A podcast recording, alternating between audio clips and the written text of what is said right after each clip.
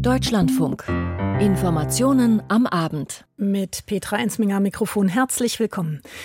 Die Verhandlungen über den Bundeshaushalt sind schwierig und so zäh wie seit zehn Jahren nicht mehr, sagt Finanzminister Lindner und erhöht den Druck auf seine Ministerkolleginnen und Kollegen. Hören Sie gleich. Widerstand gegen die geplante Krankenhausreform kommt aus den Ländern. Drei von ihnen haben ein Rechtsgutachten in Auftrag gegeben, mit dem geklärt werden soll, ob die Bundesregierung mit den Plänen ihre Kompetenzen überschreitet. Das wird dann Thema sein. Vor dem Bildungsgipfel in der kommenden Woche fordert Bildungsministerin Stark-Watzinger grundlegende Reformen. Was genau sie damit meint, erfahren Sie. Wirtschaftsminister Habeck und Landwirtschaftsminister Özdemir haben ihre Südamerika-Reise begonnen. Darüber berichten wir dann. Die Rentenreform in Frankreich wird Thema sein. Sie hat den Senat jetzt passiert. Und in Hollywood steigt die Spannung vor der Oscarverleihung. Welche Hoffnungen es da von deutscher Seite aus gibt, beantworten wir. Zum Abschluss unsere Sportberichte und im Anschluss schauen wir auf die Arbeit des Papstes. Zehn Jahre Franziskus zwischen Reformwillen und Verweigerungen. Darum geht es im Hintergrund ab 20 vor sieben. Zu viel, zu unrealistisch. Bundesfinanzminister Christian Lindner sieht den Entwurf für den Haushaltsetat 2024 kritisch und die Kolleginnen und Kollegen aus dem Kabinett am Zug. Sie hatten bei Lindner Ausgabenwünsche angemeldet, die rund 70 Milliarden Euro über dem bisher vereinbarten Finanzplan liegen. An, an Katrin Büsker fasst das zusammen, wie sich der Streit der Ampelkoalition um den Bundeshaushalt an diesem Wochenende darstellt. Der Bundesfinanzminister hat sich dazu im Zeitungsinterview geäußert. Und zwar so. Er werde erst ins Kabinett gehen, wenn er einen realistischen Etatentwurf habe, so sagte es FDP-Finanzminister Christian Lindner gegenüber der Welt am Sonntag und erhöhte damit den Druck auf seine Kabinettskolleginnen und Kollegen. Diese müssten aus seiner Sicht ein Interesse an einer raschen Einigung haben, da ihre finanzwirksamen Projekte ja ohne Haushalt nicht vorangetrieben würden. Übersetzt, wer Geld will, soll sich kompromissbereit zeigen. Ursprünglich hatte Lindner die Eckwerte für den Haushalt 2024 am Mittwoch ins Kabinett einbringen wollen, erhält jedoch die Etatwünsche aus den Ministerien für zu hoch. Er werde nun einen Vorschlag für das weitere Vorgehen machen, so Lindner gegenüber der Welt am Sonntag. SPD-Co-Parteichef Lars Klingbeil erklärte am Samstag bei einem Abgeordnetentreffen der SPD in Dortmund, die SPD werde nicht zulassen, dass man im Haushaltsstreit Soziales und Verteidigung gegeneinander aufrechne. In diesem Zusammenhang sei es auch klar, dass an der geplanten Kindergrundsicherung nicht gerüttelt werden dürfe. Es ist verabredet im Koalitionsvertrag, betonte Klingbeil laut deutscher Presseagentur. Darüber hinaus mahnte der SPD-Co-Parteichef eine schnellere Lösung von Konflikten in der Ampelkoalition an. Zu diskutieren sei legitim, aber manche dieser Streitigkeiten dauerten ihm zu lang.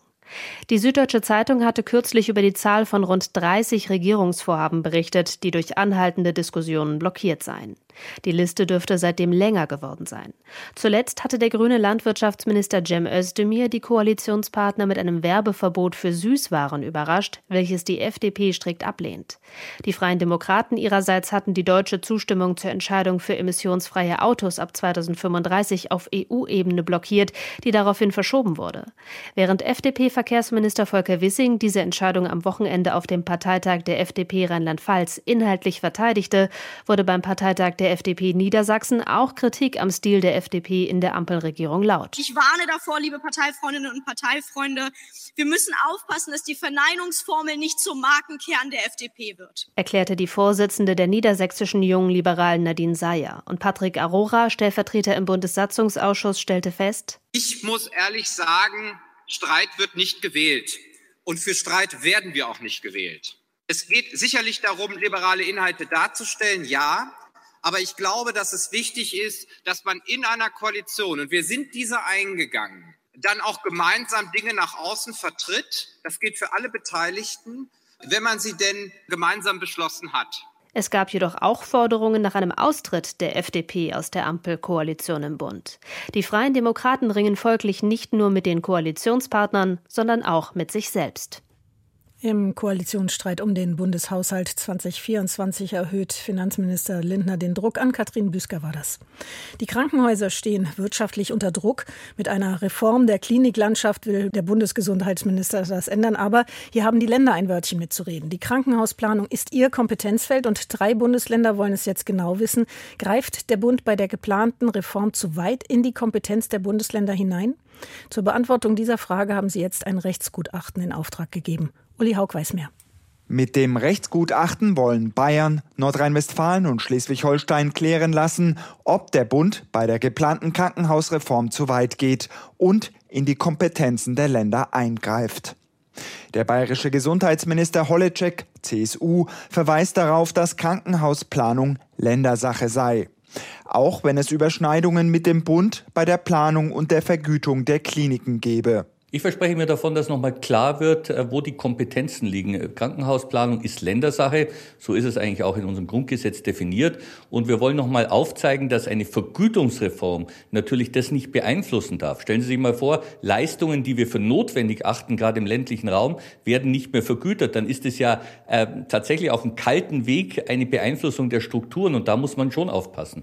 Und was noch überhaupt nicht gelöst ist, sind die Bedingungen für die Arbeitskräfte. Wir brauchen definitiv bessere Arbeitsbedingungen in der Pflege. Das muss man ja vorher eigentlich machen, bevor man die Reform anschiebt. Bundesgesundheitsminister Lauterbach hatte zuletzt um die Mitarbeit der Bundesländer geworben. Eine Krankenhausreform ist aus seiner Sicht nur mit deutschlandweit einheitlichen Kriterien und länderunabhängigen Standards möglich. Das sieht beispielsweise sein nordrhein-westfälischer Kollege Laumann, CDU, anders. Denn NRW hat bereits eine eigene Krankenhausreform eingeleitet. In einigen Bundesländern wird befürchtet, dass durch eine bundesweite Krankenhausreform vor allem die Versorgung auf dem Land gefährdet ist. Der bayerische Gesundheitsminister Holleczek. Also wir wollen alle dasselbe. Die Überschrift ist richtig. Weniger Druck, weniger Wirtschaftlichkeit im System, bessere Finanzierung der Medizin. Aber wir wollen auch eins, dass die ländlichen Räume gut abgebildet sind, von den Patientinnen und Patienten her gedacht werden, dass wir eben keine kalte Strukturreform kriegen, sondern dass wir gewachsene Strukturen mitdenken, dass auch unser Versorgungssystem mit Stroke Units und anderen äh, erhalten bleibt. Das muss gewährleistet werden. Die Reformpläne sehen vor, dass kleine Kliniken nur noch die Grundversorgung übernehmen und schwierige Eingriffe nur noch in spezialisierten Krankenhäusern stattfinden. Um die weitreichenden Reformvorschläge wird es morgen auch bei einer Fachtagung der Deutschen Krankenhausgesellschaft in Berlin gehen. Drei Bundesländer stellen die von Bundesgesundheitsminister Lauterbach geplante Krankenhausreform in Frage. Uli Haug war das. Für übermorgen hat Bundesbildungsministerin Stark-Watzinger zum Treffen nach Berlin geladen. Da sollen die aktuellen Herausforderungen der Bildungspolitik in Deutschland diskutiert werden. Aber Bildungspolitik ist eben Ländersache und aus den Ländern kommt Kritik am Format, den Absprachen im Vorfeld und den Inhalten. Und es hat auch schon einige Absagen gegeben. Philipp Broß sagt uns, wie die Bundesbildungsministerin selber auf den bevorstehenden Gipfel und die wichtigen Themen schaut. In einem Zeitungsinterview hat sie sich ausführlich geäußert.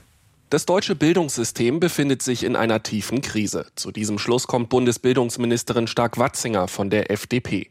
In der Bild am Sonntag fordert sie grundlegende Reformen und mehr Zusammenarbeit zwischen Bund, Ländern und Kommunen. Bildungspolitik ist in Deutschland traditionell Ländersache. Der Bund beteiligt sich aber an der Finanzierung. Aus Sicht von Stark-Watzinger könne die aktuelle Krise aber nicht durch mehr Geld gelöst werden. Vielmehr müssten strukturelle Probleme angegangen werden. Die FDP-Politikerin fordert fordert mehr Teamwork in der Bildungspolitik, anstatt mit dem Finger auf andere zu zeigen. Auch inhaltlich soll sich Bildung in Deutschland verändern. Geht es nach Bildungsministerin Stark-Watzinger, soll die Digitalisierung ein stärkeres Gewicht in den Schulen bekommen.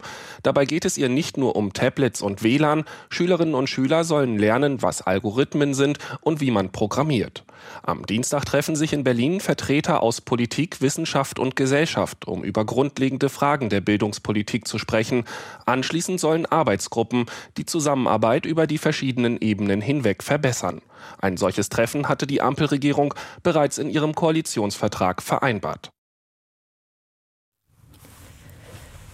Die wirtschaftlichen Interessen Deutschlands vorantreiben und das verbinden mit den Anforderungen an den Klimaschutz, das soll gelingen und im Zentrum der mehrtägigen Südamerika-Reise von Bundeswirtschaftsminister Habeck und Agrarminister Özdemir, um die es jetzt geht, soll dieses gelingen und das stehen. Begleitet werden die beiden von einer Wirtschaftsdelegation und Medienvertretern, darunter auch Deutschlandfunk-Korrespondent Jörg Münchenberg, der uns sagt, um was es genau in den kommenden Tagen gehen wird. Rund vier Tage haben sich Wirtschafts- und Klimaschutzminister Robert Habeck und Landwirtschaftsminister Cem Özdemir, beide von den Grünen, für ihre Südamerika-Reise Zeit genommen. Brasilien und Kolumbien stehen auf dem Programm.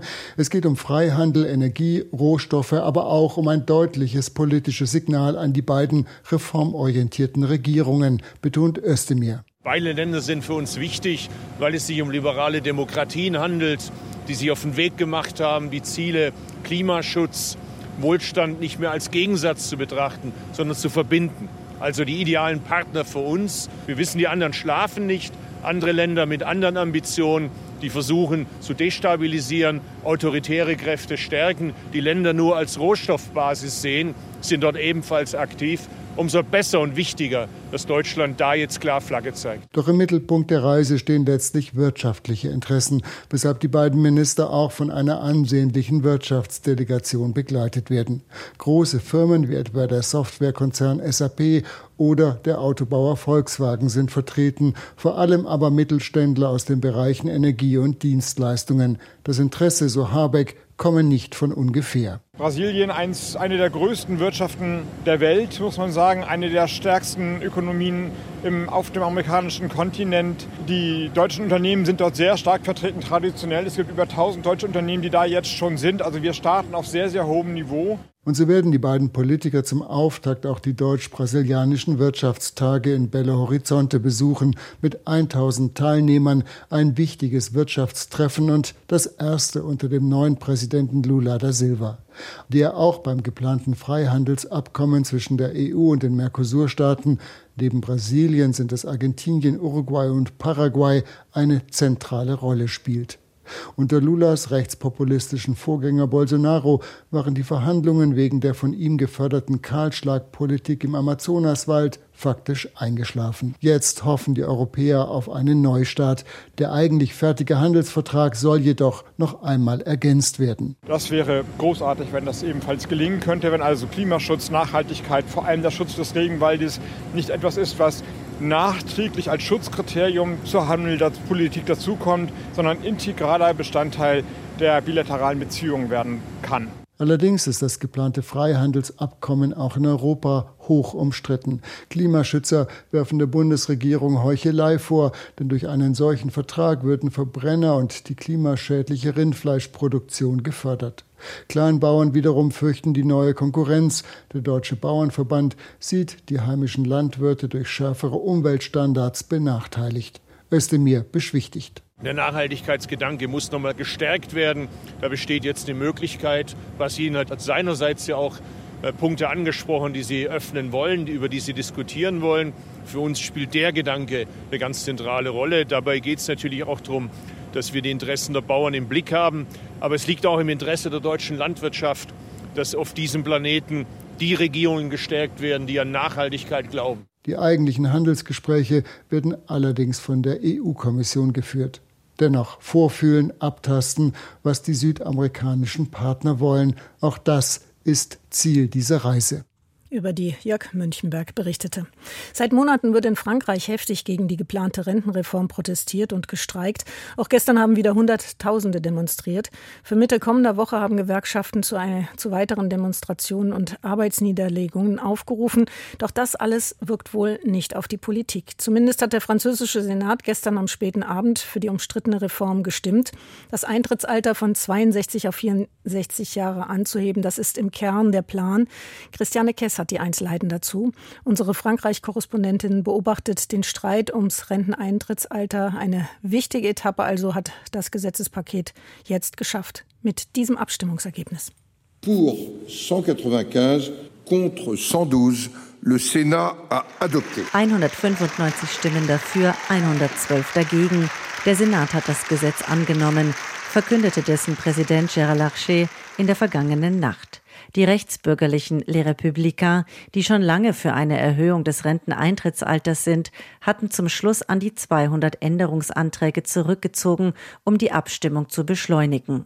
Die Konservativen haben im Senat die Mehrheit. Bruno Retailleau, Fraktionschef von Les Républicains, ist zufrieden. Wir wollten handeln und wir wollten diese Reform. Es ist unsere Reform, denn wir haben sie abgeändert. Es ist unser Gesetzestext, den wir jetzt beschlossen haben. Tatsächlich haben die Konservativen im Senat mehrere Änderungen an dem neuen Gesetz zur Rente angebracht, dessen Kern aber, die Erhöhung des Rentenalters von 62 auf 64 Jahre, bleibt unverändert. Die linke Opposition ist enttäuscht. Raymond Poncet-Monge, Senatorin der Grünen. Euh, Dieses Gesetz ist eine soziale Katastrophe. Euh, die Folgen werden schrecklich sein. Die Regierung wiederum ist erleichtert über diesen Teilsieg. Premierministerin Born erklärt gegenüber der Nachrichtenagentur AFP, eine wichtige Etappe ist geschafft. Sie sei überzeugt, dass es eine parlamentarische Mehrheit gebe, um die Reform durchzusetzen. Arbeitsminister Olivier Dussopt richtet den Blick nach vorn. Euh, Im Senat haben wir mit allen Fraktionen zusammengearbeitet, die das wollten. Wir werden weiter diskutieren mit einem Ziel, dass wir eine Mehrheit in beiden Parlamentskammern bekommen. Am Mittwoch soll ein Vermittlungsausschuss von Mitgliedern aus beiden Parlamentskammern zusammenkommen. Wenn dieser sich auf einen Gesetzestext einigt, könnten am Donnerstag erneut der Senat und dann die Nationalversammlung darüber abstimmen. Die Mehrheit im Vermittlungsausschuss werden die Befürworter der Rentenreform stellen. Der Senat dürfte dem Text wieder zustimmen. In der Nationalversammlung aber, wo die Regierung keine absolute Mehrheit hat, sieht das anders aus. Auch hier bräuchte die Regierung die Stimmen der Republikaner. An die 20 Abgeordneten der Konservativen jedoch drohen, das Gesetz abzulehnen. Sie fordern, mehr Menschen mit langen Berufslaufbahnen in die Ausnahmeregeln der Rente mit 64 einzubeziehen. Die Regierung ringt um jede Stimme. Sie kann die Reform zwar mit Hilfe des speziellen Verfassungsartikels 49.3 auch ohne Parlamentsabstimmung per Verordnung durchsetzen, dann aber droht ihr ein Misstrauensvotum der Opposition. Oder die Reform ist zwar per Verordnung beschlossen, aber die Legitimität der Regierung schwer beschädigt. Patrick Caner, Fraktionsvorsitzender der Sozialisten im Senat, kontert den Optimismus der Premierministerin. Elisabeth Born redet es sich schön, aber in der Nationalversammlung wird es für die Regierung russisches Roulette oder die dicke Bertha. Das heißt, die Regierung wendet den Verfassungsartikel 49.3 an. Laurent Berger, Chef von Frankreichs größtem Gewerkschaft Gewerkschaftsbund CFDT verweist auf die anhaltenden Proteste und Streiks der letzten Tage sowie auf die Umfragen. Die große Mehrheit im Land will die Reform nicht haben. Bei so vielen Menschen, die dagegen sind, kann die Regierung nicht den parlamentarischen Prozess übergehen und einen demokratischen Mangel schaffen, indem sie den Artikel 49.3 anwendet. Das wäre extrem gefährlich. Die Demonstrationen könnten in Wut umschlagen, warnt Berger. Für Mittwoch rufen die Gewerkschaften wieder zu Protesten auf. Der Widerstand gegen die Rentenreform in Frankreich hält an. Christiane Kess berichtete aus Paris. Die Pleite der Silicon Valley Bank lässt nicht nur die Wall Street zittern. Keine Panik, sagen zwar Experten, aber nach der Schließung des Instituts durch die Aufsichtsbehörde sind amerikanische und britische Gremien zu Sondersitzungen zusammengekommen. Sie wollen verhindern, dass weitere Firmen in Mitleidenschaft gezogen werden. Kunden des gecrashten Bankhauses bangen darum, ob sie, wie angekündigt, jetzt wieder an ihr Geld kommen.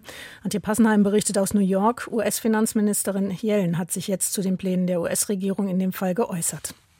Im Fernsehsender CBS sagte die Finanzministerin, die Regierung in Washington werde sich um die Kontoinhaber der zusammengebrochenen Bank kümmern, allerdings nicht im Rahmen einer größeren Rettungsaktion wie etwa in der Finanzkrise 2008. Die Voraussetzungen hätten sich seitdem geändert, begründete Janet Yellen diese Entscheidung. Während der Finanzkrise sei der Staat Investoren und Anteilseignern von systemrelevanten Großbanken zur Seite gesprungen. Seitdem griffen aber Reformen. Sie sorgten dafür, dass eine solche Aktion nicht wiederholt werden müsse. Dennoch sorge sich die Regierung um die Einleger der Bank und konzentriere sich darauf, deren Bedürfnisse zu erfüllen. Nach der Pleite der Silicon Valley Bank am Freitag hat US-Präsident Biden am Wochenende mit dem kalifornischen Gouverneur Gavin Newsom gesprochen. Die US-Notenbank Fed kündigte für morgen eine Sitzung ihres Gouverneursrats an. An der Wall Street und anderen Finanzmärkten geht die Sorge vor weiteren Bankencrashs um. Antje Passenheim informierte aus New York. Eine Stadt ganz frei von kommerzieller Werbung. Genf hätte die erste werbefreie Stadt in der Schweiz werden können. Eine Initiative hat dazu einen Volksentscheid angestoßen, aber Jan Frederik Willems berichtet, sie konnte die Genferinnen und Genfer nicht mehrheitlich überzeugen. Niederlage für die Genfer Initiative Zero Pub, Null Werbung. Rund 52 Prozent der Genferinnen und Genfer, die an die Wahlurne gegangen sind, haben sich gegen das geplante Werbeverbot ausgesprochen. Eigentlich hatte der Gemeinderat vor knapp zwei Jahren entschieden, dass öffentliche Werbeflächen ab 2025 nur noch für kulturelle, gemeinnützige oder Sportveranstaltungen genutzt werden dürfen. Die linken Unterstützer von Seropyp hatten damit argumentiert, dass mit übermäßiger Werbung unnötiger Konsum befeuert und das Stadtbild verunstaltet werde. Die nun siegreichen Gegner aus dem konservativen und liberalen Spektrum sahen in dem Verbot Zensur und Bevormundung der Bürgerinnen und Bürger. Außerdem befürchteten sie Ausfälle bei den Werbeeinnahmen der Stadt in Millionenhöhe. Unter anderem in Berlin und Hamburg sind ähnliche Initiativen entstanden, die Werbung aus dem öffentlichen Raum verbannen wollen. Jan Frederik Willems. In wenigen Stunden ist es soweit, dann werden in Hollywood die wohl wichtigsten Filmpreise vergeben. Und selten war die Oscarverleihung für Deutschland so spannend wie in diesem Jahr. Gleich mehrfach ist der Film im Westen nichts Neues nominiert. Katharina Wilhelm hat die Atmosphäre kurz vor der Verleihung eingefangen. Auch Kulturstaatsministerin Claudia Roth ist angereist. In einem orange-roten Mantel kommt Kulturstaatsministerin Claudia Roth auf die Bühne zum Empfang der deutschen Filmemacher in Los Angeles. Die Temperaturen sind überraschend kühl, die Worte dafür umso wärmer. We are celebrating the prospect of nine Academy Awards for Edward Berger's All Quiet on the Western Front. In der Künstlerresidenz Villa Aurora werden die Macher von Im West nichts Neues mit viel Applaus empfangen. Claudia Roth erinnert daran, dass auch der Autor des Buches, Erich Maria Remarque, hier war, als Exildeutscher.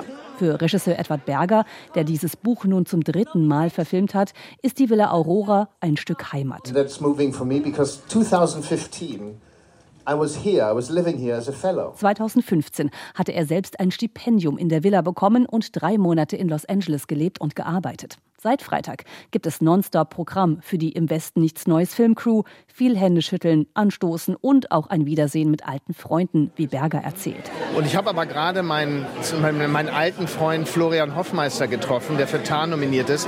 Seit 30 Jahren sind wir befreundet, haben unseren ersten Kurzfilm zusammen gemacht, unseren ersten bezahlten Job.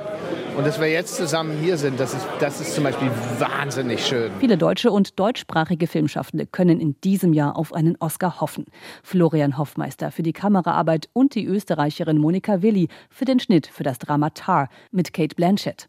Der Film Triangle of Sadness entstand mit deutscher Beteiligung und Filmförderung. Doch klar, die meiste Aufmerksamkeit bekommt eben im Westen nichts Neues, der übrigens keine Filmförderung erhalten hat. Die Netflix-Produktion wurde nicht nur als bester internationaler, sondern auch als bester Film nominiert.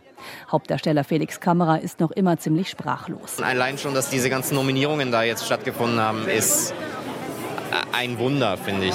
Und äh, ein Riesengeschenk. Deswegen, das ist schon genug. Wenn wir wirklich was gewinnen sollten, dann die Kirsche auf dem Eisbecher. Sein Gesicht hängt prominent überall in Los Angeles auch wenn er selbst nicht als Darsteller nominiert ist. Verschafft die Nominierung des Films schon neue Jobs? Es gibt schon Angebote und ähm, möchte einfach nur gute Projekte machen. Ob das dann auch wieder hier endet, ähm, wäre schön, aber ist jetzt kein Muss. Ich mache den Beruf ja nicht für die Preisverleihungen zum Glück. Nebendarsteller Albrecht Schuch ist auch in LA und will sich nicht festlegen, ob oder wie viele Oscars es werden könnten. Warum denn Erwartungen? Nee, nee, wir haben doch, wir, wir haben doch schon alles gewonnen, so ungefähr. Wahnsinnig viele Nominierungen das ist ja historisch und dann irgendwie diese BAFTAs, das war ja schon eine völlig überwältigende Situation. Ja. Produzent Malte Grunert wägt ab. Den Oscar als bester Film, die Konkurrenz sei schon sehr hart. Ich glaube, der absolute Favorit ist Everything Everywhere All at Once, aber wir sind nicht ganz chancenlos und äh, meine Rede wäre ja die für Best Picture. Die habe ich angefangen vorzubereiten. Man will da ja auch nicht irgendwie plötzlich nackt dastehen und und sich darüber keine Gedanken zu machen, wäre ja auch so ein bisschen wie gegen den eigenen Film zu wetten. Und das macht man ja auch nicht. Dass die Nominierungen historisch sind, das zeigt sich auch am Besuch von Kulturstaatsministerin Claudia Roth. Sie hat sogar ein Ticket bekommen für die Oscarverleihung und sitzt dann im Saal. Weil ich will ja auch repräsentieren. Ich will ja auch den deutschen Film repräsentieren und natürlich auch das, was wir für den deutschen Film tun, die Filmförderung, sei es vom Bund, sei es von den Ländern. Und ich will alles dafür tun, dass der deutsche Film auch international noch sichtbarer wird und dazu hilft ganz sicher im Westen nichts Neues. Die Spannung steigt vor der Oscarverleihung. Katharina Wilhelm hat uns darüber berichtet und um 18 Uhr gleich 35 ist Matthias Friebe im Studio aus unserer Sportredaktion. Und wir Kommen zur Fußball-Bundesliga. Nach der Mutter aller Derbys gestern zwischen Schalke und Dortmund heute das badische Duell zwischen Freiburg und Hoffenheim, nachdem die Gäste auf den letzten Tabellenplatz rutschen. Julia Metzner. Beim 2 zu 1 Erfolg der Freiburger ging Freiburg früh in Führung. Fünfte Minute, erster Torschuss, Eggestein 1 zu 0. Hoffenheim rannte gegen den Rückstand an und belohnte sich kurz nach Wiederanpfiff aus 16 Metern Angelo Stiller mit dem Ausgleich. Danach eine ausgeglichene, umkämpfte Partie bis zur 84. Minute, als Osan Kabak, der Hoffenheimer mit Gelb-Rot vom Platz gestellt wurde. Fünf Minuten später Litzdorn mit dem Siegtreffer aus sechs Metern. Der Japaner für den SC Freiburg. Freiburg festigt den fünften Tabellenplatz. Das neue Schlusslicht der Bundesliga heißt Hoffenheim. Aktuell spielen Bremen und Leverkusen. Es steht 1 zu 1. Gleich beginnt die zweite Hälfte. Später am Abend dann noch Wolfsburg gegen Union Berlin. Am Donnerstag wird in Kigali in Ruanda Gianni Infantino erneut zum FIFA-Präsidenten gewählt, ohne Gegenkandidaten. DFB-Präsident Bernd Neuendorf hatte ihn auch rund um die Fußball-WM in Katar immer wieder kritisiert. Im Deutschlandfunk sagte er jetzt zu seiner und zur europäischen Haltung vor dem Kongress.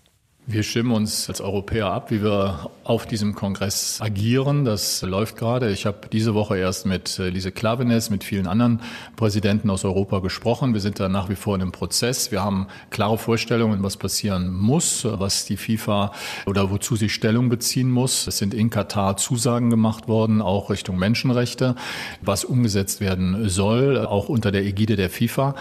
Da haben wir schon nachgefragt und wir sehen da im Moment keine Fortschritte. Das sehen wir natürlich äh, kritisch und wir diskutieren gerade darüber, wie wir mit der Situation auf dem Kongress umgehen. Mehr von diesem Gespräch dann in einer halben Stunde hier im Deutschlandfunk. Wir kommen zum Wintersport. Die sogenannten Holmenkollen-Spiele in Oslo sind einer der Höhepunkte im Kalender im nordischen Skisport. Heute zum ersten Mal überhaupt 50 Kilometer Langlauf bei den Frauen. Viktoria Kahl wurde beim Sieg der Norwegerin Haga 15. Spannend dann auch die Entscheidung in der nordischen Kombination. Martin Thiel. Wir sind die Besten der Normalen. So kommentierte Julian Schmid seinen dritten und den zweiten Platz von Kumpel Vinzenz Geiger. Unnormal gut springt derzeit Jan Magnus Rieber. Der Norweger, der nur wenige hundert Meter vom Holmenkollen groß geworden ist, sprang 125 Meter weit und ging mit einer Minute und 40 Sekunden Vorsprung auf Schmid, der auf Platz 4 war, ins 10 Kilometer Langlaufrennen. Dort machten Schmid und Geiger gemeinsame Sache, hängten den Rest der Normalen ab. Im Kampf Mann gegen Mann hatte der Olympiasieger Vinzenz Geiger den härteren Punch und setzte sich von Julian Schmid ab, der im Sekunden später im Ziel in die Arme fiel. Schmid kletterte durch den dritten Platz im Gesamtweltcup auf Platz zwei. Den gilt es jetzt beim letzten Weltcup in Lahti zu verteidigen.